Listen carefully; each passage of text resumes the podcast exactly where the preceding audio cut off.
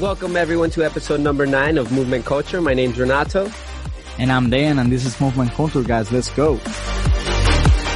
All right guys. So today we have a, a special person with us. this guy, this guy is a, is a really good friend of mine. Um, his career is amazing. I mean, he, he's known for, he played for the White Sox. He have a very, uh, uh, you know, a couple years playing on a professional baseball league. And, uh, right now he's the manager and he's one of the coach of the San Francisco Giants. So with us today, he's the legend of Naples town. I don't know, you know him, you know? Michael Johnson, man, welcome to the podcast, dude. What's going on? Oh, nothing, man. Thank you. What a, that was a pretty good uh, intro right there. I appreciate that. Uh, but man, this man, is exciting. oh, you're a legend in town. You know that. Yeah, right, man. nah, but it's a uh, pleasure to have you, man. Thank you for taking, you know, 40 seconds, uh, 40 minutes of your time, man. It's a, it's a pleasure to have you here. You know, I appreciate you a lot. And, um, yeah. you know, I'm happy to have you on the podcast and, and, and I mean, Renato with me. So let's say, let's say, let's see what we have, what, what you have to say. All right. Yeah. No, I'm excited. nah, just like Dan said, man, we're glad to have you here. But yeah, let's start off. Let's jump right into it, man. Um, let uh, if you could give a little bit of your background of uh, let all our listeners um, know something about you, what you do, and mm-hmm. what what your what your goals are, yeah. and, and everything. Yeah, I mean, my background, shoot, I'm from you know born in Fort Myers, but grew up my whole life in Naples, so that's kind of unique in in itself right there. But um, yeah, I mean, I played played baseball my whole life. You know, Golden Gate American Little League, which is right down the street from the gym, and then uh, went to Gulf Coast High School, played there, and got uh, got a scholarship to Samford University in Birmingham, Alabama. So you got drafted? Samford. Not not out of high school, no, but yeah. uh, um, I got then I got drafted out of Samford. Yeah. Okay. So got drafted by the Chicago White Sox in the 31st round in 2011. Ooh. And um, on number what? What number in the draft? On the draft, yeah. Uh, I think 951. uh, you know, there's 50 rounds in baseball, okay? Yeah, yeah. It's not like football and basketball where there's yeah, five. It's big. No, I know. I yeah. Know. It's, it's, bigger, yeah. Yeah. So, um, but no, it was, it was cool. And then I, I played four years with them and then they turned me into a coach because I guess I just wasn't good enough anymore. And, uh, and then, um, I coached for the double A level for two years there in Birmingham, which was cool because that's where I went to school.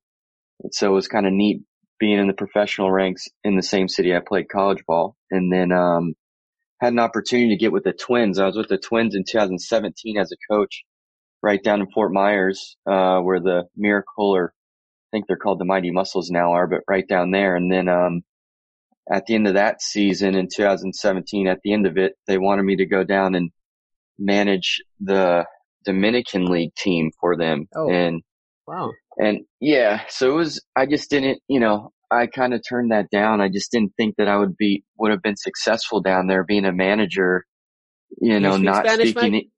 I mean, I can speak some baseball, some baseball slang Spanish, yeah. but you know, I just being a manager in the leadership position, I just didn't think I'd be able to communicate with everyone and yeah. effectively at least. So, mm-hmm. uh, I get that. Uh, so then I actually got a random call from the Giants. Um, it was actually a guy named David Bell who his father is Buddy Bell, who was in charge of the White Sox when I was there. So it was right. kind of a random situation and I jumped on board with them and um, was actually a bullpen uh, catcher in low A the first year there, which is kind of okay. an extreme step backwards. Yeah, because you just came from Double A, right? And yeah, having that offer for the Dominican League. Yeah, as a manager, and then so, um, but they told me that they wanted me to be a higher, you know, have a more of a leadership role, and yeah. um, you know, I just had kind of had to pay my dues for that first year, and and they stuck to mm-hmm. it, and then they turned me into a manager last year, and this was well, you know, for the two months of spring training, this was I was been a manager again, but um, then with awesome, everything man. that happened, yeah. So, what, what league are you managing right now? So I am the manager of the San Francisco Giants rookie ball team, our Arizona Mhm. League team. So I AZL. get, yep, AZL. Uh-huh. So I get a lot of the, uh, first year Latin players over in America. I get a lot of the high school draft pick guys. Alrighty. Um, so I get a lot of the first year players in, in pro ball, which is kind of a unique thing too. Cause like I'm their first, Fundamentals. Yeah, it's fundamentals and I'm their first introduction to pro ball. So it's a pretty Yeah, cool man. experience.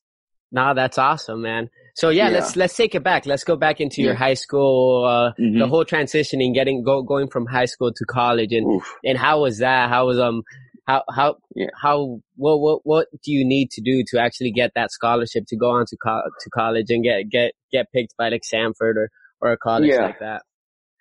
I mean, it, for me, it was, you know, it was a different experience. I'm, you know, you guys know I'm like 5'9", 170 pounds soaking wet. Um, Five nine or, or five four. well, we're talking about me, not you. So,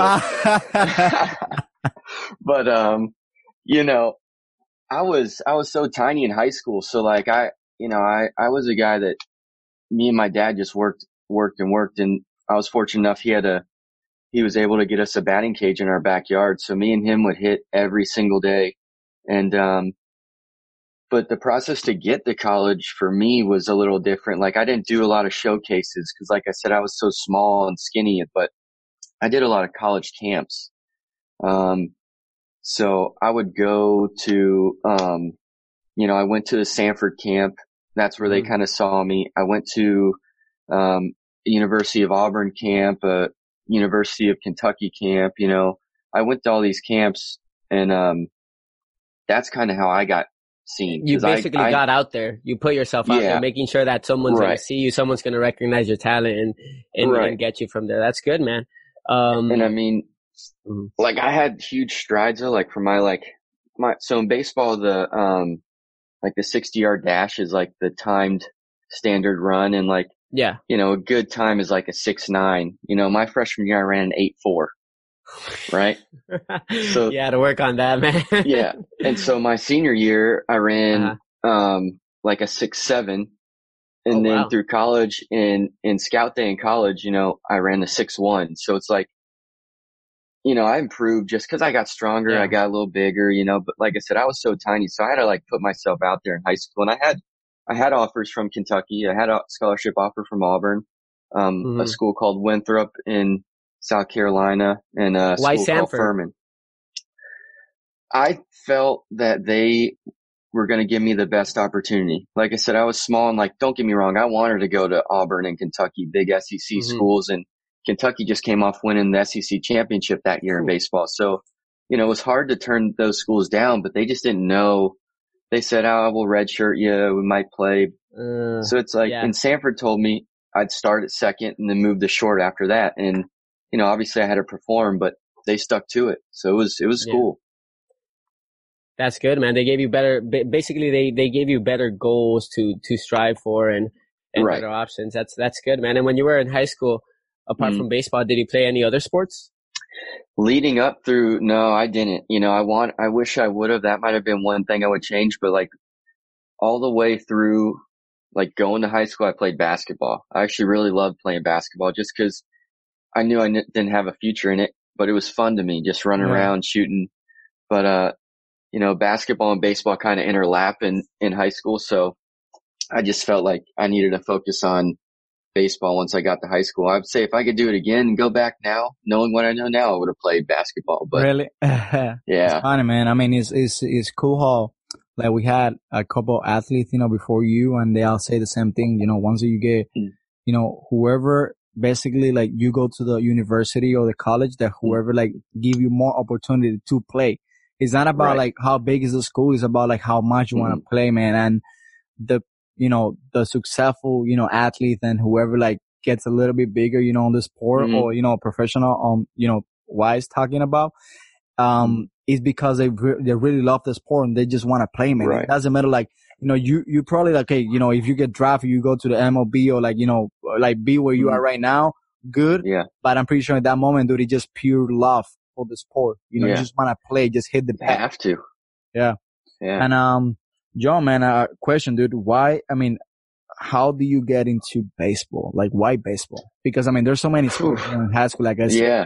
do you have any? I mean, your family has any uh, background on baseball? You just like, okay, Um, I mean, my dad played baseball and football in high school and stuff. And, um, I don't know. I guess just I just started playing when I was younger, and the cool like I just the cool thing too is that I I hit left-handed and throw right-handed, so like um, you know that was a that's a good thing in baseball, and I guess Yeah, I is. just picked that up early, and um, you know I just liked it a lot more. I mean, like I said, when I was younger, I had more fun in basketball because I was having a little bit more success. Yeah, Just because it's such a you know basketball's a fast-paced sport. exactly. Yeah, Baseball, you're sitting there, and young kids can their attention span can go yeah. in baseball, but I don't know. I just, I just stuck with it and I knew that I wasn't going to be six foot, you know, 200 pounds. So I needed to play a sport that I could, yeah. So I, I couldn't help that, but I could help, you know, play baseball, which was cool. So I just fell in love with it at a young age. So, dude, how, how you, I mean, once you, you know, get into college, you start like working out, of course, you know, you start like Mhm. doing your best to increase your numbers, increase your, you know, Yep. of course, your physical, uh, capacity. Um, Yeah. how you get into the, you know, how you get the, the, the Minnesota Twins, how you get into that, you know, just, that was, okay, so hold on. No, no, no. How you get into the, I'm sorry, the White Sox, the White Sox, Yeah, right? White that was a professional Yeah. team to play for, right? Yeah. They drafted me. So yeah, it was, um, you know, I, I obviously, I think anyone that plays sports, they, they always have a dream and goal to get drafted. So like, I always wanted that. And, um, you know, I had a really good freshman year that kind of put me on the map. You know, I was like all conference and whatnot, did all that stuff, which was awesome. I never thought anything like that as a freshman. And, um, so that kind of put me on the map. And then my sophomore year, actually, you know, I had, um, I got hurt in May, like May 30th. I remember it to this day. Uh, we're playing UNC Greensboro. I went for a backhand and I tore my, uh, abdominal muscle off my pubic bone. So I had like a, a sports hernia. Um, shit. and that was just a tough process because, you know, I don't know if any of you guys have experienced a sports hernia. At least what they were telling me is that, you know, I had MRI after MRI and I kept telling, you know, my coaches and my trainers, like, I got this pain down there in my groin and, you know, they're like, all right, MRIs, well, it didn't show. Like, it would not show a torn muscle. It would just show like all my muscles were like inflamed Yeah. which is probably true, but it didn't really show exactly. So I kind of played through an injury all year. At the end of the season, I had Damn. surgery. Yeah, it was, it was tough. That was a tough year. Like that was kind of discouraging to, you know, I went from hitting like, you know, 330 to hitting like 220 cause I, I couldn't even your- all your- run. Yeah, that's where Yeah. all the energy comes from. Whenever you go into hit the ball or you twist, you Anything, turn and yeah. all that, anything comes directly from the core, man. Right. Cause Cool. baseball's such a rotational sport and, um, yeah, you know, it, that was tough, man. That was really, really tough. Um, and so then I, uh, bounced back from that. Thankfully, everything's 100%. Had a real strong junior year and, um, you know, back to myself.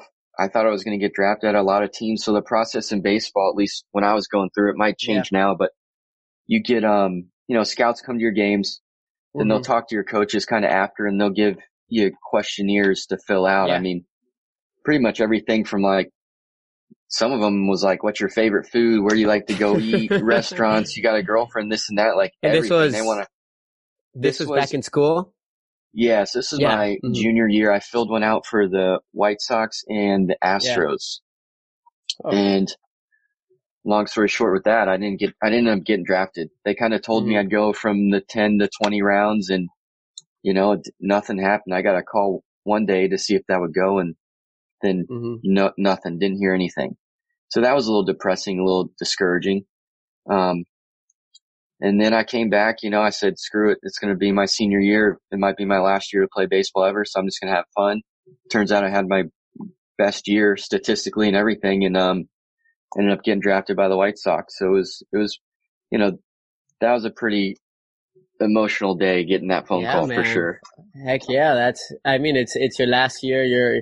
I I would imagine that like going towards that senior year, you were you were pushing that limit. That it's like fuck, I, I really Yeah. want to get drafted, but you know it's so late. I might Mhm. not, and but that's Right. that's great to hear, man. And and then going from college um college baseball onto pro, Mhm. how how was that, man? How was that transitioning? Oof. How did the the workouts change? The the teammates and Yeah. all that. I mean, it's a business for sure in pro ball. And I'm sure anyone you talk to that played a professional sport, it's it's definitely a business. Um, you know, in college, it's like I would do anything for my teammates. You know, I would I'd take a bullet for them.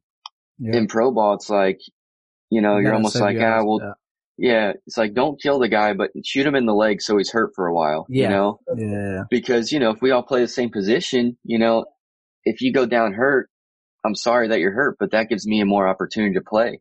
Yeah. Um, and it gives me a chance to move up and get higher. So, but you do run into some guys that are like your boys in pro ball. Cause in pro ball, man, you go through a grind and it's, you know, I hate using that word, the grind, cause it's like a, such a cliche thing. But I mean, in baseball, it's every single day and you're in some interesting, interesting cities. You're staying in some not so hot hotels. You're eating crappy food.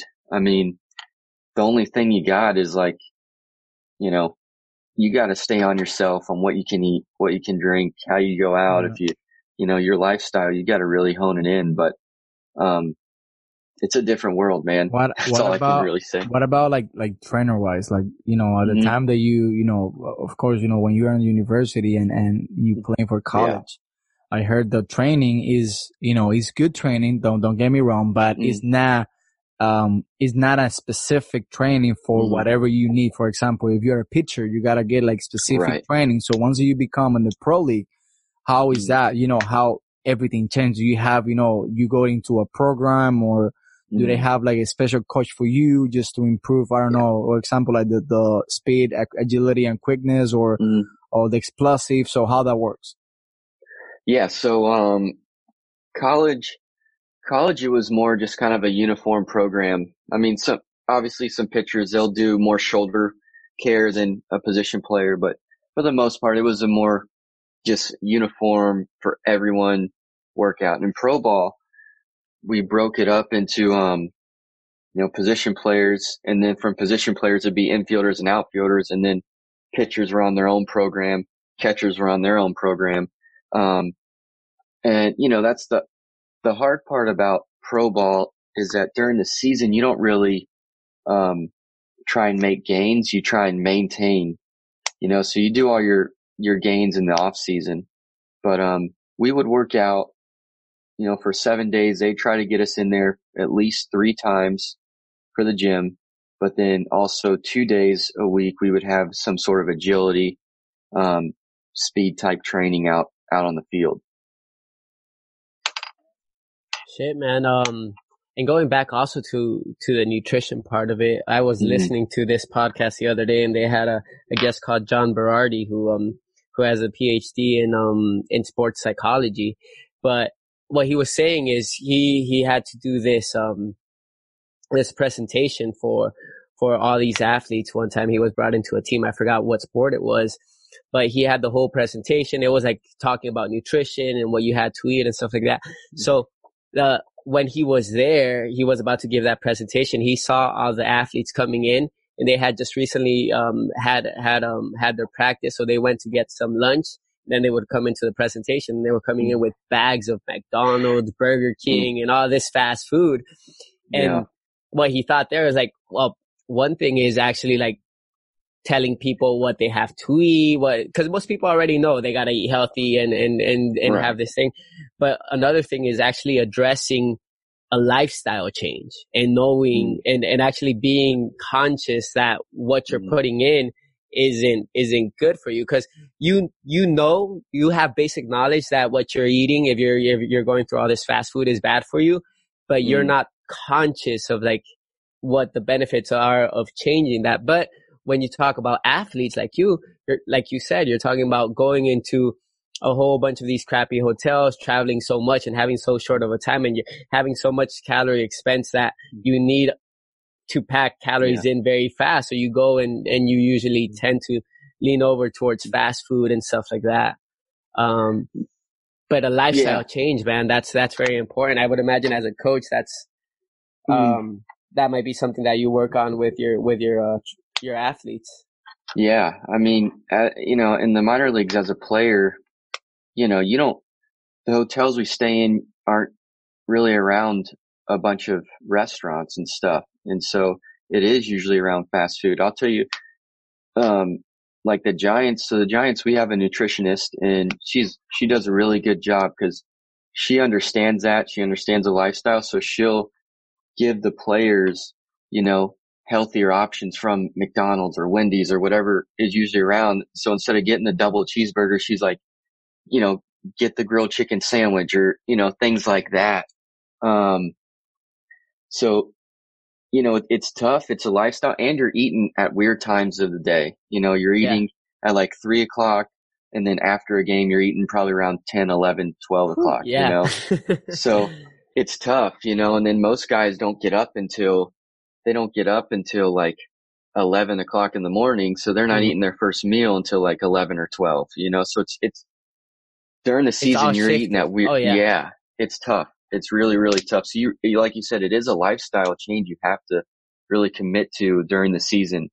And then if you throw on going out to a couple bars after games and you're drinking and stuff, that just, you know, tears down your body a little bit also. I'm not saying I never did that, but you know, it's, uh, it doesn't really well, help. Yeah. Let's, let's talk about that for a bit, man. Um, so how strict did you have to be when you were in college compared to when, mm. when you were, when you were playing pro, pro baseball? I know obviously playing pro baseball, you're getting paid and it's, it's your job yeah. you actually have to be very strict on it, but right. How wild were those college years, man, during it was, uh, you know, college was fun. The thing I say about college is that, mm. you know, we, we're on a, you're on a schedule pretty much every day, whether it's, you know, you know, you got class, you know, you got practice, you know, you got a game, you got to work out. Um, but you know, you're also 18, 19, 20, 21 years old where you don't, I mean, a hangover lasts like two hours back then, you know? so, you know, if you even get one. So, I mean, you know, yeah. we would, I mean, I remember we would, we had, uh, for my 21st birthday was on a, uh, Wednesday night, but we had 6 a.m. Thursday practices. and so, you know, I didn't even go to bed that night to tell to be honest. So that practice. But when you're rough, younger, you could handle that. I mean, right. I mean, you go into practice very rough and stuff, but you could yeah. perform. Maybe back. not at top yeah. level, but you could perform too. Right. yeah. So I mean, um, it, it was cool. I mean, it, college was a lot of fun because, like I said, those are your boys. You, I mean, we had parties, a baseball team. We we had we had like a back to school bash, a Halloween party, a Christmas party. Like we did everything. Now, um, do, do, you used to have any uh like a ritual something before the the games, like something that you used to do like every single game? Oh yeah, let's see. I mean, I would always try and listen to music. I know everyone says that, but um, sometimes, man, I would just like get on my phone and just like read like an inspirational quote just to like yeah. kind of clear my mind a little bit yeah. and stay focused. But, um, you know, I would always, I would always, um, drink. We had this stuff called fast twitch. I don't think it's not really allowed in baseball anymore. Not that it was illegal, but it just, um, it was like a pre-workout. Yeah. But it, but the studies came out that it was like you know, saturating the muscles too much, and a lot of guys were getting pulled hamstrings oh, from it. Oh, sure. So now they have better stuff like P4 and this and that. So, yeah. um, but uh, I would always do a fast twitch right before a game, and I'd walk out there and um, after I read that quote on my phone. But you know, I wasn't too much of a huge ritual guy. I mean, I tried to just calm my mind right before, but yeah, it's hard, man. To be honest, it's hard. Like the guys that say they can just clear their mind, they're not thinking. I don't know if they're lying to you or what, but it's hard. Yeah, I believe so, man. I believe so. I mean, there's a lot of pressure, a lot of eyes on you, a lot of people watching you. So if you if you do yeah. a good game, good. But if you do a bad game, poof, poof, you gotta right. you gotta deal with that. Now, my man, mm-hmm. like how hard, like what you say is in the, you know, how intense are the the camps, you know, the baseball camps, and how does spring training? Works, you know, yeah, how is it? One, I love spring training just because you know we got to go out to Arizona and you're around the big league team and everything. That's a fun environment. Um, Scottsdale's an awesome city, but spring training is hard, man. I mean, I'm up at like 4:45 in the morning, and um, you know, I don't leave the field probably until a full day of work there. It's like three, four, so we're there for almost 12 hours, and I mean, it's oh shit.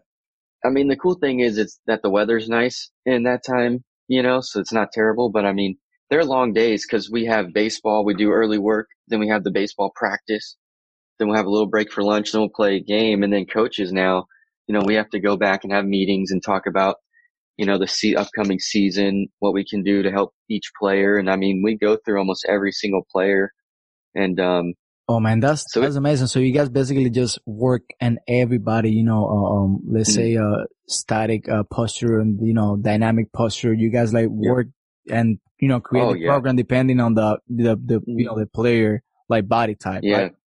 Yeah, the cool, th- the cool thing with the Giants, is, and I guess I, I'm sure the White Sox did it.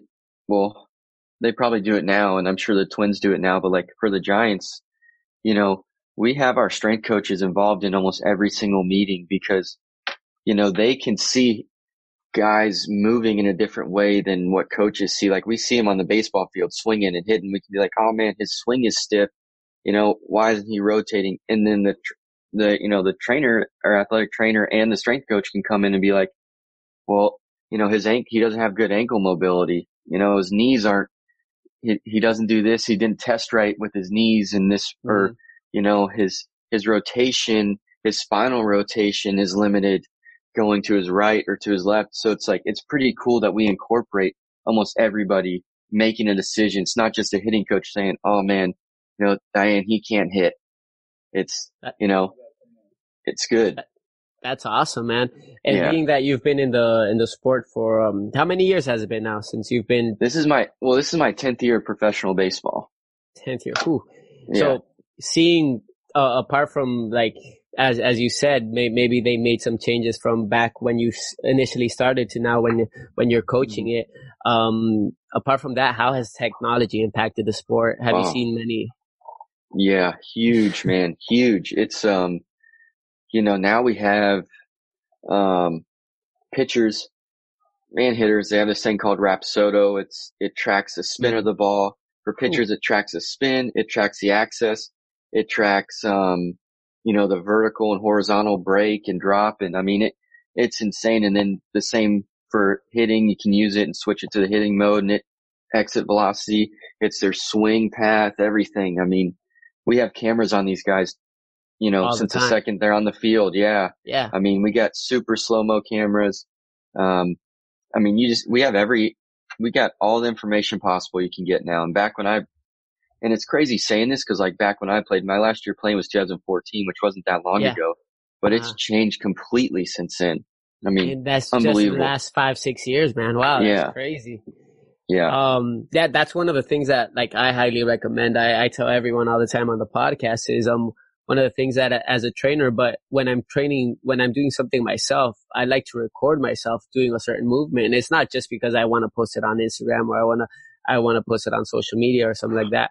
It's good to record yourself to see how you're doing that movement and see if you're doing something wrong. And I do that sometimes to some of the some of the members that I train here at F45. If if I'm seeing that they're doing something wrong, uh, I record them. I do a quick little video and I show them, and I show them on the video uh, what they're doing wrong. And I could tell them, I could verbally try to try to speak it and get it in their mind, but it's not the same as actually showing them.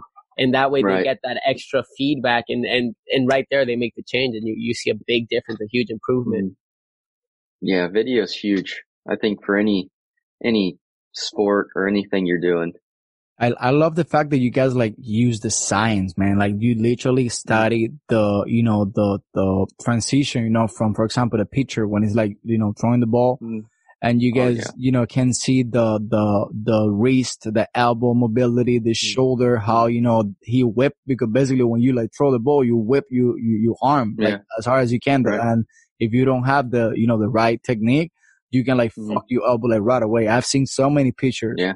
so many like young, you know, really good pitcher like they, they used to throw like the ball 99 miles.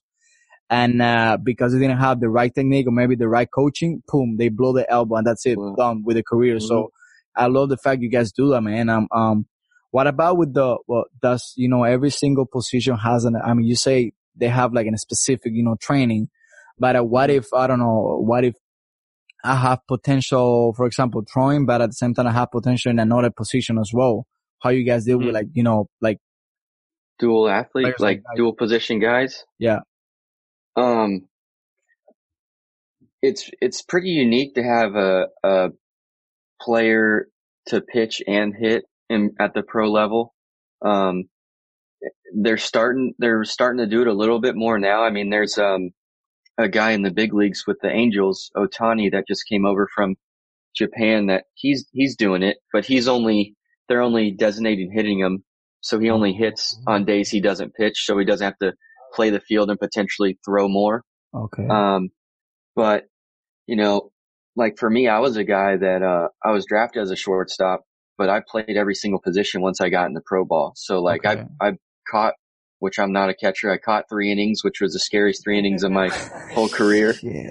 Um, I, you know, played first base. I got called up to AAA to play first base and, you know, usually want a tall person over there, but that's not me. Dude, which, Um, which, what position do you think is the mo- the hardest one, the most complicated one? I mean, cause I mean, Um, the the one that everybody think about it all the time is about the pitcher, but what about the Mm-hmm. other position? And and another thing is, it is true that the third base is the stronger guys.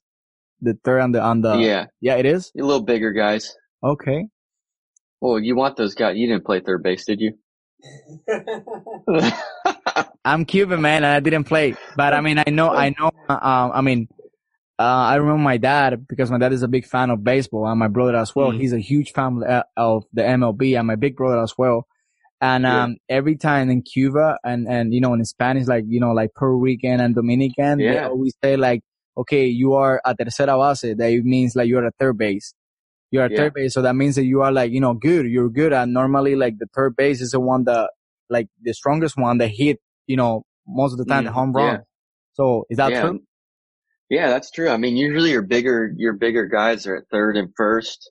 Um, you know, you usually have a bigger guy as a catcher, obviously, but, um, usually your most athletic guy on the team is like your shortstop, center fielder, second baseman, those Gotcha. guys. Um, but I mean, I'd say the shortstop's a pretty, not a complicated position, but you got a lot more to think about. And then Yeah. catching is definitely, catching's tough, man. I mean, those guys are running the show, you know, they're calling the pitches. They can see the whole field. Um, and they got a batter right in front of them swinging, which is, can be scary. And Yeah. I don't know. They just got all that gear. I mean, I got a lot of respect for the catchers. Now, what about the the communication between the catcher and the pitcher? Like how, like Yeah. one to ten, how the communication that like, you know, like they they both have to be on the same, hundred percent the same Right. page, right? Right. Yeah. And I mean, it's some, you know, as you get higher up, some, some pitchers will only throw to certain catchers because they have a good relationship and they know each other. But in the minor leagues, when you got a bunch of different guys, I mean, you know, in the minor leagues, you have universal signs for, for us. Like, you know, we'll have the same signs as, uh, for the guys in low A, high A, double A, triple A, so that we're all on the same page if they move up. But, um, I mean, it's all, you know, the fingers and the signs. I mean, if you got to call timeout, you got to call timeout because, like you said, you have to be on the same page at all times with your pitcher and catcher. Wow, man. Yeah, that's. Uh, I, I would imagine that communication has to be like on the spot when, especially when you get onto the pro leagues. Um, all right. So yeah, I got this uh great question for you, man. Um, when how was the transition from being an athlete and playing pro baseball into go uh, or playing baseball into going and and being a coach, man? That was that was probably the hardest transition, you know, out of all of them. Because going from high school to college, you know, I'm still playing. So now, you know, I really had to take take care of my body more, you know, because you know when I'm playing, I'm working out and I'm keeping in Mhm. shape and I'm you know doing that. But when I'm coaching, you know, I don't have to work out. I don't have to eat right. I don't have to do any of that. And um, so from a physical standpoint, that was tough. You know, just getting more on my own regimen. Because like I said earlier, like when you play, you're told when to work out, you're told when to practice, you got all that. But um, Yeah. as a coach, it's kind of all on my own, and you know, especially How getting were older you? too. When I first started coaching, Yeah, when you first started coaching. uh, when I first started, it was 2015. I think I was 27, 26. All right. Wow. I'm 32 now. Yeah. Or I'll be 32 in October. All right. Damn. So yeah, I'm getting old. Getting- I'm getting up there. Getting up there, man. Getting Yeah. up there. yeah. So, but, um, but also from a mental standpoint, you know, it's like as a player, you practice all day and then you go in the Mhm. locker room and you get your mind right to go play a game and like you're pumped to like see how you do. And, you know, you get to play as a coach. you know, I go through all the practice and stuff and then I just go out there and I get to kind of pretty much watch it, you know, in a way.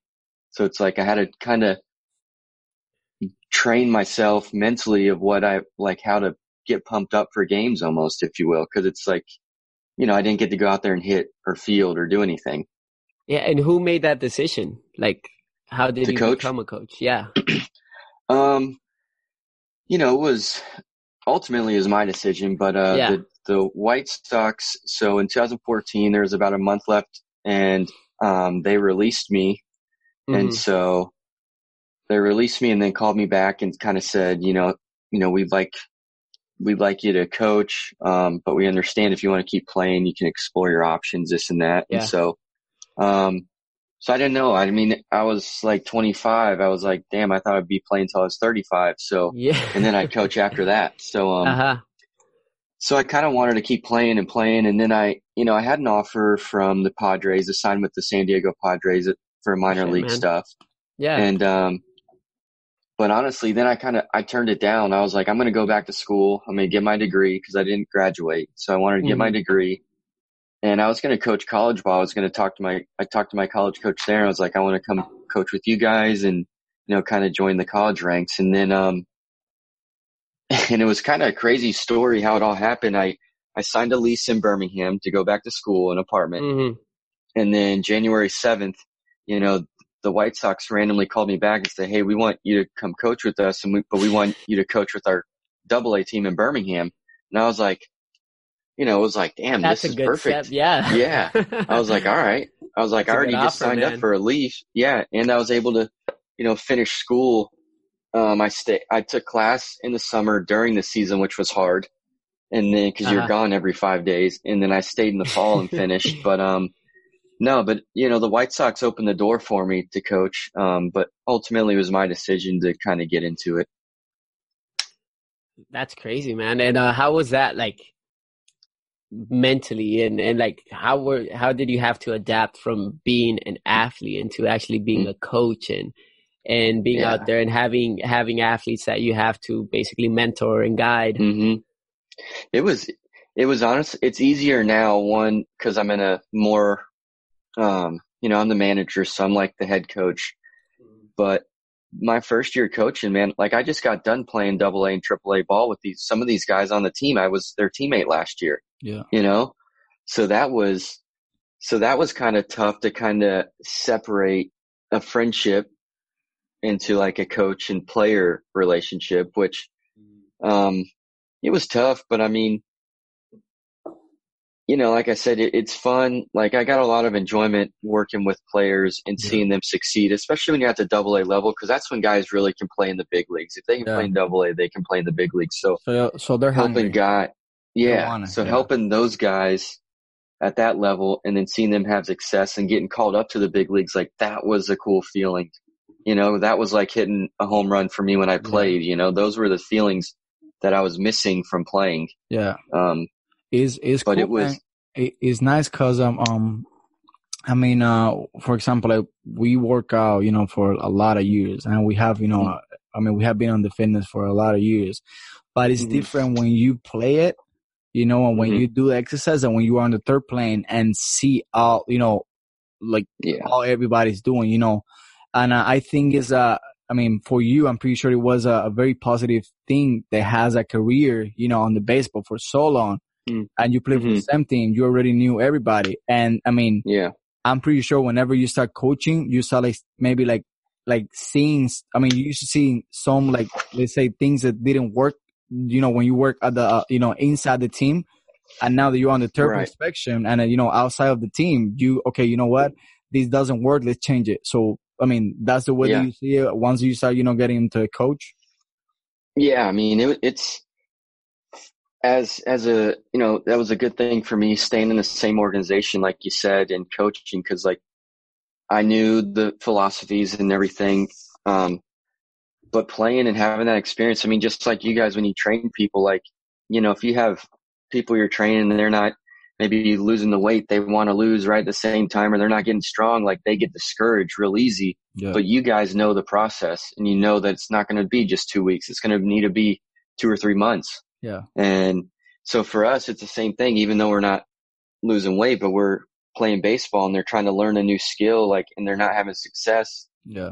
You know, as a coach, you know the process. So I know that they're, they're not going to get it in, in a week. You know, they're Right. going to need a full month, two months. So Yeah. yeah, it's, it's nice having that perspective and especially, you know, we've all, we've all done it. Like, you know, you guys have probably all tried to get stronger and leaner and it's Yeah. not always worked. So you know what they're Yeah. feeling. Exactly. Just like me, you know, I know that what they're feeling when they're not, you know, Exactly. So I mean, you know, you know, way. yeah. So I mean, you have already a knowledge and you have an experience. Like, how can you right, those situations, these situations, you know, right, because you have been there and you already know, Mhm. you know, what's the feeling. So at the time that you know one of your, you know, you you you people, you everybody on your Mm-hmm. team, you know, is happy if going through the same thing Right. when I think it's Mhm. very, you know, let's say very positive for you that you have exactly the right tool to help that person. yeah.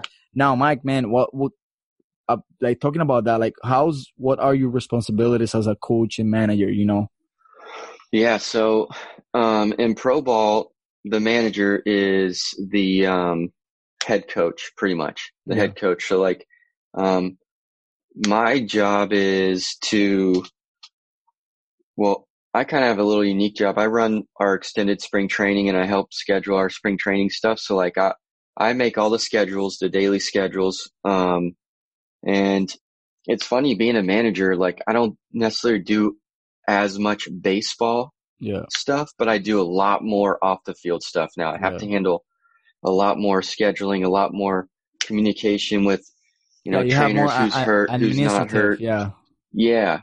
And so, um, so yeah, baseball, like the baseball stuff, that's easy. Like just like the lifting weights and stuff, like that's easy for you guys and baseball's easy for me. But it's that stuff behind the scenes that I have to do is like makes my brain start spinning. yeah. But- what now? Oh, do you guys uh recruit from you know other countries? Like, you, do you have have like you know Yeah. these people that goes out? You know, I don't know, Republica, uh, Dominican Republic, or Cuba, Mm. or Puerto Rico. You have those guys Yeah. look for like talents. Yeah. So we, every, and I think it's safe to speak for every organization. Every organization has scouts in those countries, um, mainly Venezuela and Dominican and, um, and actually every team, also every organization has an academy in the Dominican. Um, and so that's, Oh, wow. you know, I think you sign, I think you can sign players in the Dominican at like 16 and you bring them to your academy and you offer them schooling and, uh, baseball and housing. So like, um, you know, so yeah, we, we have all that. And actually the Giants every off season, they send me down to the Dominican for about a month and, uh, just to work with those players too. That sounds Yeah. like fun. Yeah, It's it's definitely a, it's, it's a unique it's a good experience. experience. Yeah. Yeah. So I mean, it's, but you know, I go down to the Dominican for a month, but I'm not like, I'm not staying in Punta Cana, you know, the nice resort styled, which I wish I was. Like we're in the heart of some cities, which, you know, are pretty poverty based cities here. But- and, and, uh, but it gives you a better perspective because like 2018 was my first time going down there and like, Yeah. you know, I have a lot more respect for the um the guys just on a life basis, not just baseball, but like life. Cause like just for me going there, it was hard for me to communicate to my family here in the States. So Mhm. I can only imagine those players and they're way younger than me, you know, they're 17, 18 and they can't even talk to their moms and dads and, you know, families. So it's, it gives you a better perspective on who they are and where they come from. Yeah, man, it's it's it's basically a whole different world when you when you go back there. You you see these kids Mhm. coming out from from really really hard neighborhoods and Mhm. and basically playing the sport because they love it, but they have all Yeah. these struggles throughout. Um, but yeah, no, and talking about DR, man, I I remember I went to uh, Punta Cana when I was in high school. We did Mm. it as a as a end of the year senior trip, and heck, man, the resorts are all nice. You see it basically Mm. like when you see a music video on the beach, all very Yep. clean, super nice. You get the food, you get the drinks, you get Mm. everything. You party hard. I remember Mm. there was this one day that we went out of the resort and we took a little trip around the town and just literally three, five minutes away from the resort, man, Oh, you see a completely different. difference. Yeah, hmm totally different. Yeah. And, uh, and it's apart from just having all the poverty, it's dangerous. It's Yeah. very, very dangerous. It is. Uh, it's it's kind of you know it's kind of scary when you don't see that type of stuff every day. But um, but like I said, it gives you a better perspective of where they come from and how you can help them and and just kind of you know Yeah. who they are. Now, do you have designated um people that like actually speak the language and that are are Mm. like in charge of recruiting these uh these Latin athletes and talking to them, communicating them, and when they Mm. come here, you you you guys. Uh, I know you give them schooling, you teach them English and help them out, so, Mm. Yeah. so that way they adjust here. Yeah, absolutely. Um, they have they finished their uh all their like high school uh education over there at the academies, and then when they come over here, um, Giants do a really good job of um offering uh English class for all of them. So they're all they're all do that, and we have a whole department just solely based on that stuff on education, English, and the Giants actually do a really good job of offering the coaches a Spanish class too. So That's But, um, exactly what I was going to ask right now. yeah. How about a Spanish class for the coaches? yeah, and we get that. And um, but the Giants, and I mean, I'd probably say every organization does it also. To, they they try and diver, diversify their staff. So like, they're not just going to have all English speaking coaches on a staff. You Mhm. know, they're always going to have some Spanish speaking guys, just so the communication is there. But um, so yeah, the schooling and the scouts and everyone. I mean, there's a whole Dominican academy, and that's kind of where they house all the Latin players, uh, the young guys, and I'm pretty sure that's open year round for all of them. Um, so And do a really good job with all that. Yeah, um, oh, I like that, man. And uh, I mean, I'm, for example, I'm from Cuba, so I know how Mhm. hard is getting off Cuba, Yeah. Venezuela, and we're talking about like you know getting into the politic status. It's just Oh. very hard to deal with the country, you know, because they Mhm. always want the piece, the little piece of the cake, you know.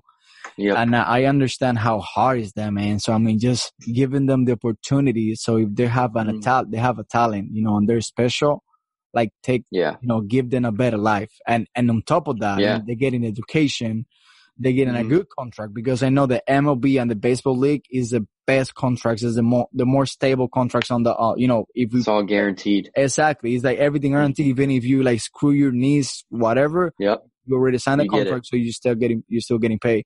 So um Mhm. yeah, man, it's it's really good. And um, I mean that's amazing, man. I mean that, that motivates you know whoever like you know really wants something and and and you know get better on life. And I mean you guys Mhm. literally just take care of them with high technology, you know, Yeah. training. With I'm pretty sure you guys have how many how many uh how many coaches do you have? Uh, there's five coaches uh, to each team, along with an athletic trainer and a strength coach to each team. So, um, I mean, they're it's And how- almost like two to two to one coach. And how how the schedule like? Do you guys like train independent like players, or you guys like, Um, have like a group and and you just yeah. like working? So you know, that's another that's another part of my job is to write the schedule. So for my team, what we do is I I schedule individual work. I kind of rotate that. So like two three players a day will Yeah. get some early work, just Yeah. individual focus, yeah, and then we always come together as a team though, because you know you got to build that team aspect Yeah. to, to everything. So um yeah. So for example, yeah. I, I would say like you know if you are you know watching your team training and then you see like Mhm. three of you know the team players has, for example, like stiffness, like you say at the time that they twist. So you take Mhm. those three players and you take it and put it on a program, right? That's basically what you do. right. Oh, that's yeah, good, yeah, yeah. I mean, it's sometimes if you know, like I said kind of earlier, like say if some guy's not hitting right, it's not necessarily that his mechanics aren't there. It's just that his body can't move like that yet. Mm-hmm. So we send instead of us throwing him in the cage and just hitting, hitting, hitting, we send him to the athletic trainer and the strength coach and have them work on him and Yeah. get him stronger and more mobile. And Yeah. then we start doing more hitting stuff. So, so you you will say the I mean, baseball is a sport like basically like focus more on mobility, right? Mobility and and getting that because I mean I know it's like explosive at the time that you that you like rotate because everything Yeah. is rotation basically, right? And Mhm. reaction, everything is is speed, uh, agility, and, and quickness. and it's yeah, and it's all like random times too, because you can be Yeah. static for such a long time, and then you have to Boom. explode off to a different direction or do something. So Yeah. so yeah, I mean it's it's a max effort type deal, Yeah. You know, football and basketball, you're always moving, right? And Yeah. those those sports look more intense than baseball. But baseball is every single day for six straight months. Like there's 160 games in 174 days. Yeah. So you guys can do the math on the off days, right? Yeah. And and not only is it every single day, it's different cities almost every four days. And then you're you know traveling and like we talked about earlier, not eating the healthiest and um Yeah. and so but back to like the physical part, yeah, I mean it's it's very taxing on the body and it's very explosive, quick movements. Now, that- talk, talking about the rules of the baseball, man. Um, Mhm. like I know they, I mean the the the the organization of the MLB and and the baseball, you know, organization, they have been like, uh, you know, trying to incorporate new rules because Mhm. of COVID nineteen and all the Yeah. situation. And I know like have been, I I I heard about this like you know in a couple of years. I don't know if they still like fighting for that, but they're trying to like um, for example, you know, if you play on the school, high school, you know, levels, they have like a Mm. max of seven innings, right? Seven or six innings, something like that. And there's like two hours max of time. Mm, That's right. not on the MLB, right? That doesn't apply. No. Yeah. It's like whenever No. you guys finish, it, it just, you yeah. go. I mean, shoot, a, a baseball game could go 10 hours. You know, if they're tied, they're, you don't end on a tie. You know, it could go, but, um, was that? as far, but, Yeah, sorry, go. go ahead. No, no, you go, you go. But uh, as far as like player safety, um, that's gotten a lot better over the years just because of the technology. I mean, our guys, our guys wear, um, forget what it's called, but it's kind of like these whoop things and they Yeah. wear them on their, on a compression shirt underneath Yeah. their jerseys. It's like a little puck. Yeah. Um, and it tracks everything. It tracks their workload, their intake, their water, their, you know, their, what they're, how much they're sweating, everything. And, um, so we get that information, like as a manager, I get all that information. So, you know, I can tell when a guy's breaking down and so I can back him off a little bit, Yeah. you know? Yeah. So, um, pitchers, pitchers are more on a shorter leash, like new, new pitchers. Yeah. You don't want them to ruin their arms. So yeah, we still might do like a five inning, three inning max and Okay. build them up. Everything's about building these players up because you don't just Yeah. want to send them to the top and then their, Exactly. Yeah. And they did, you know, their body will break true. down. Yeah. Now, what about the the culture of uh this is a, a little bit like off topic. What about the culture of eating peanuts and and and like sunflower like Sunflower seeds. yeah, yeah, is, is there like uh, I mean I know dude, I know baseball and boxing is a very old sport. So Yeah. for example, like when I used to train boxing, my coach was old school a hundred percent man. Like Mhm. doing a lot of Yeah. old and I know, you know, when it becomes to baseball, we're talking about, you know, a lot of Spanish like like uh Yeah. culture, you know, in and and Mm. a lot of like, okay, you gotta like, you know, some sunflower have this and they give you strength, shit like that. You know, you just you just Yeah. Oh, god, oh you Yeah. feel bad, yeah, uh, suck a lime. So yeah. Yeah. yeah, No, so yeah. I mean, it- man. yeah, so I mean, it, Some it guys has will pull uh, those smelling salts out of the trainer's bag in the dugout, and if they like don't get a hit, they'll go rip in, smell that thing, and psych them out to try, try and go do better. But How about the No, chewy tobacco? uh, well, one, it's illegal, so oh, you'll it's get legal fined. now. Oh you'll wow. get fined. Here's the thing, which I get on my guys: the player that gets caught with uh, chewing tobacco gets like a five hundred dollar fine, but then the manager gets a thousand dollar fine. So I tell the players if That's they on get you. caught, if they get caught, they're paying my fine. Oh Um, yeah. So Fuck that man.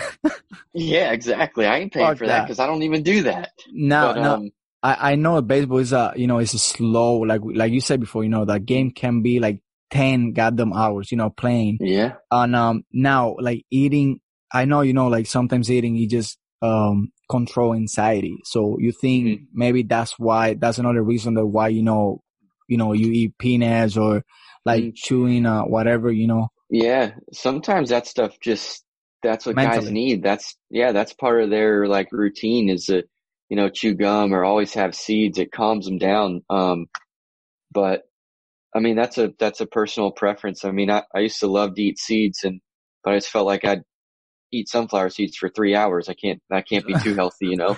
oh man I But- can't I'm pretty sure like, like after 10 hours, bags. yeah, yeah, after 10 hours Yeah, like chewing that shit, you don't feel like, you don't feel it. Oh, your cheek from all the salt gets dried out. No, it's, I'll tell you one thing. I hate the most that pisses me off more than anything. Speaking of seeds and gum is when players spit their gum on the ground and not in the trash can. And then Um, I step in it. Nah, man. It pisses me that, off, oh, fuck man. that, man. Dude, getting into the, let, let's, let's get into a little bit more general on the MLB, dude. What do you think about the situation with the Cleveland Indians and all these teams that are, you know, changing their names and, you know, the mascot and the Mm-hmm. symbols and everything? Like, what do you think about that? What's your opinion? Well, you know, I No, don't. no, I, I don't know. want you to get, I don't want you to get, you know, too political because I don't want you to get into trouble. But, uh, No, I mean, no. like, like, you know, like, how's the situation right now with MLB? You, you know, just, uh, uh talking Yeah. in general, you know? Well, I mean, I think with everything going on in the world, they're they're wanting to change the names. I know the red for NFL. I know they've been wanting the Redskins to change their name for a while, but um, you know, I don't really know. I just feel like the Indians. That's the Cleveland Indians. That's been their name for ever since they started playing. So it would just be weird when they do change their name. So, um, I guess we'll just have to be a new new legacy for the for that new name of team. Yeah, exactly. Like like you said, it's it's very hard because it's I I feel like it's your identity. So Right. it's um it's it's it's a complicated thing.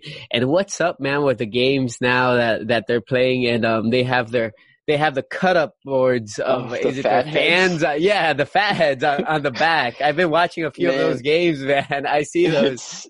It's, it's weird. I guess it's supposed to, you know, I guess what fans can do. I know the Giants are like fans can pay a certain amount of money, send in a picture, and they'll they'll do it. They'll put They'll their put their fat picture in head the on the stand. That's cool. I know they're they're doing well. They're giving each player like four cutouts so they can put like their wife and kids or someone in Oh, the wow. stands. So that's, That's you know man. kind of a neat little thing really just good. to have them there. But uh, I think it gives the fans a little bit involvement. Um, Yeah, it- especially it's right now weird since just they're so out of it. yeah. Yeah, it, but it is a little strange looking in the stands and seeing cutouts. the fads there. I heard that um there was a soccer league in Japan that they were doing a- a special app that you could pay and they would play whatever you they would play different sounds that you would that you would pay on the on the field. So, really? like you would go through a soccer game and you could like pay to actually have like a chant, a specific chant play us play pay Oh. at a certain time. That'd that be was- pretty unique. Yeah, it was pretty interesting. Hey, and I got a question for you, man. So I have Uh-oh. you on Instagram, and I was looking at, at some of your pictures. Now you got a good mix of like nice professional formal attire, and then you got yeah, your yeah, your yeah, stuff on the baseball field with your uniform and all that. And then there's Mm. this random picture of you on a moped Oh with a flowered sleeveless that? button up and a top knot, man. Yes, let's What's let's break that? it down. Let's let's break that picture down for you right here. hold on, hold on. Before you say something, man, let me take. I remember when I had my bat, like man bun, you were like making fun of me, and then I saw the picture, and I'm Well- like, what's going on? well, because you shaved the sides of your head too. That wasn't a good look. I, I get out of here, Okay. man. That look good. Okay. Um. Okay. The story behind this picture: we're in Key West. It's my buddy's uh 30th birthday, so we rented these um these mopeds, which I'm looking at right now, so I can break this break it down for you. Um, we bought these shirts and we ripped the sleeves off because we're in Key West, and it's just funny. And then two, I had a hat on and my hat blew off, and so I put the man bun thing in there, and uh, you know, that's just that's just a good pick. It's quality picture. nah, I gotta, I gotta say it's it's not, a, it it's not a bad look. Yeah, we we got it right here on our phone. Yeah. Oh and we got, I that's didn't funny. choose this life. Hashtag Yeah. flower bandits. Yeah, we called it. We called us the Flower Bandits because we all had the flower shirts. Um, Mike, man, just uh, I mean, just to close a little bit the the podcast. I really, I really enjoyed this conversation, man. Um, what would you recommend, man? I mean, because like I was telling Renato before, like, dude, like I know you as a, you know, the the person, okay, the person Mhm. behind, but now we literally like met the person, you know, as a manager, as a coach, Mm. as a professional, you know, which is amazing, man. What would you recommend? And and this is one of your respons- you um responsibilities as well that you just say, you know, you we want to like get out this like young kids. They they they're Mhm. hungry. They want to like be in the professional league. And um, Yeah. you know, I mean, you already been there. You know how difficult it is. And uh, I mean, Right. we have Ernie on the the on the you know past episode, and I mean, he had an injury before he got drafted, and you know, and then he Mhm. got he even like you know worked himself up to get into the the ECNL uh, is in HL. And Yeah. um yeah, what would you recommend to all those you know young athletes out there, man, that are you know they want to like you know succeed on maybe like have the dream to get into the MLB Yeah. and even like including like you know the the Lat- Latin community or whoever like listen to Mhm. this podcast, man. What would you recommend to them? I would recommend playing as much sports as you possibly can play at a young age. Um, play every sport you can because, you know, you want to be the most athletic person possible, right? Um, I say once until you maybe, say in college, well, shoot, if you have an opportunity to go to college and play two sports, do it. But, um, you know, just the whole process. I mean, you got to play, you got to play. I know nowadays kids, like for me, I never really had like an Xbox or a PlayStation. So I was always outside playing, you know? So I think the biggest thing is just to be outside, play, you know, and don't be afraid to play a lot of sports. And then when you get the opportunity, you're in high school and you're playing and then it comes to picking a college, don't necessarily get caught up in the name of the school you go to. Yeah. Like obviously it'd be great to go to University of Florida, Vanderbilt, all the big time baseball schools. But if you Enjoy get to go to, Van- yeah, if you, one, you need to go to a place that wants you. Don't just go to a place because I'm going to Vanderbilt and they won a national championship. But two, they need to want you and you need to play because you're not going to get drafted if you're sitting on the bench, right? Yeah. So if you go to a D2 school or a smaller division one school or even a D3 school or a JUCO, like if you're playing every day, they're going to see you and you'll get seen. So go to places that want you, that you're going to play and that, but ultimately that you're going to get an education. Cause in the end, you know, if you would ask me this question a long time ago, I would have said you're crazy, but Yeah. you know, the best thing I ever did was go back and get my education Yeah. to finish my degree. And you don't, you know, nowadays you don't need a degree to do everything anymore. But for me, no one can take away my college education, my degree. You know that's something. Someone that's- can, yeah. Go ahead. Go ahead. yeah, someone will always take baseball away. Baseball can always be taken away, Yeah. but I'll always have my degree. And, you know, that's the thing. You need to go to a school that wants you and the school that Yeah. you know you can get a good education at. Yeah, man. I believe I believe on the the knowledge and the experience. You know, that's something that Mhm. nobody can take away from you. You know, and and, and no. There's so many. You know, I think that's the first thing that you know, good coach recommend to the you know the, their uh, athlete. They always say, okay, Mhm. so if you okay, you wanna be a baseball player, for example, okay, but you gotta finish your career. You know why? Because in the you know in the future, if you get hurt or something, get, that's it. Mhm. You're done. Yeah. If you have your education, exactly like that's something that, like you say, you know, nobody can take away from you. And uh, Mm. that's funny you say, man. I mean, it's it's very like uh, motivated. And and and what about the, Yeah. You know, like getting more into the coaching wise? What if Mm. you know? Uh, what would you say to all those you know athletes that are playing right now in baseball, or let's say pitchers or do whatever position? What would you Mm. Yeah. say to them? Like, what was your ver- your best advice as a manager, as a coach? Yeah, just learn. I mean, you want to, same thing with, uh, you know, education and schooling, but you need to learn the sport. I mean, always be willing to, you just got to take everything serious, I think, man. If you take it serious, you put in the effort, put in the work, you listen, you learn, you know, you'll have an opportunity to coach because that's, that's what it really comes down to. Just learn. Like I wasn't the greatest player, you know, but I was able to talk about it and I was able to, I learned a lot about every other position. So, um, that's kind of how I got to where I was. So just learn kind of everything you can in the sport. Yeah, man. And one of the good things that I got from you in this conversation that you did was you got yourself out there, man. You went to these training Mm. camps. You you got yourself exposed during when you were in high school, when you were in college. So that way you you Mm. you you could have people actually see what you do. Um, right. if someone is in college or if someone's doing all this, um, I would suggest they, they have to do their best to, to get themselves out there, get, get some Mhm. exposure, try to, try to do their, their best to build Right. up a brand and build up a name. Right. Um, but yeah, man. Hey, Mike, thanks, thanks for uh, hopping Yeah. in this conversation, man. Like D said, uh, we knew- we knew you here as a as a member. You're an awesome guy, but getting to know that professional side of you, getting getting to pick your brain and and and Yeah. seeing uh, everything that you did in the past and everything that you're doing right now, I'm I, I highly appreciate that, man. Thanks for thanks for being in here. Yeah, no, thank you guys for having me on there. Yeah, dude, and I mean, uh, um, just you know, talking about just to motivate people out there, man. I mean, we're talking about the, I mean, you like you know, like Renato say. I mean, you fight for it. You know, you grind it. You like work hard. You give you 120 percent of their, you know, even if you didn't have the size, you didn't have, you know, like five four, and uh, just kidding. Yeah, yeah, yeah, yeah.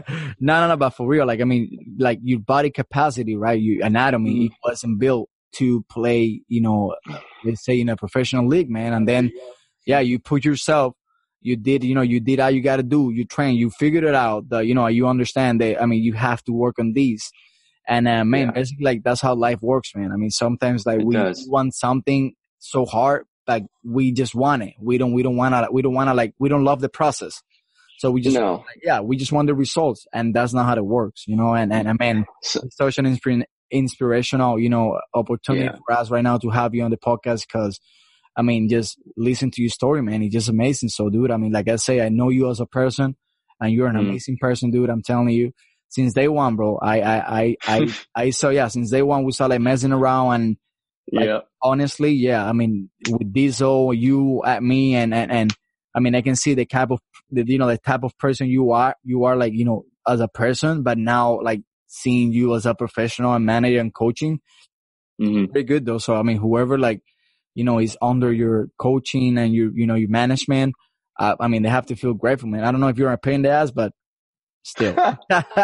no, no, I appreciate it. Yeah, it's uh, it's cool. I mean, I try and separate those lives, and because you don't want to, you know, you want to be a little bit more fun outside of work. But um, it's uh, it was a pleasure talking about it. I mean, it's cool. It's it's whatever you do, it's you just got to work hard at it, you know, yeah. and and uh, you know, some people are handed a golden ticket and don't have to work too hard, but a lot of us aren't, and so we gotta gotta kind of keep on grinding.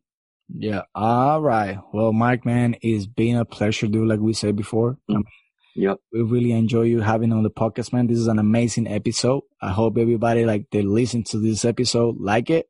So um, follow, share everything. Remember to follow me on Instagram as well. Do you want to like share your social medias, Mike? Or you you don't care? Yeah, go ahead. It's Go ahead. it's fine. I I don't. It don't matter to me. Yeah, but go go ahead, say it so people can. Yeah, yeah. yeah.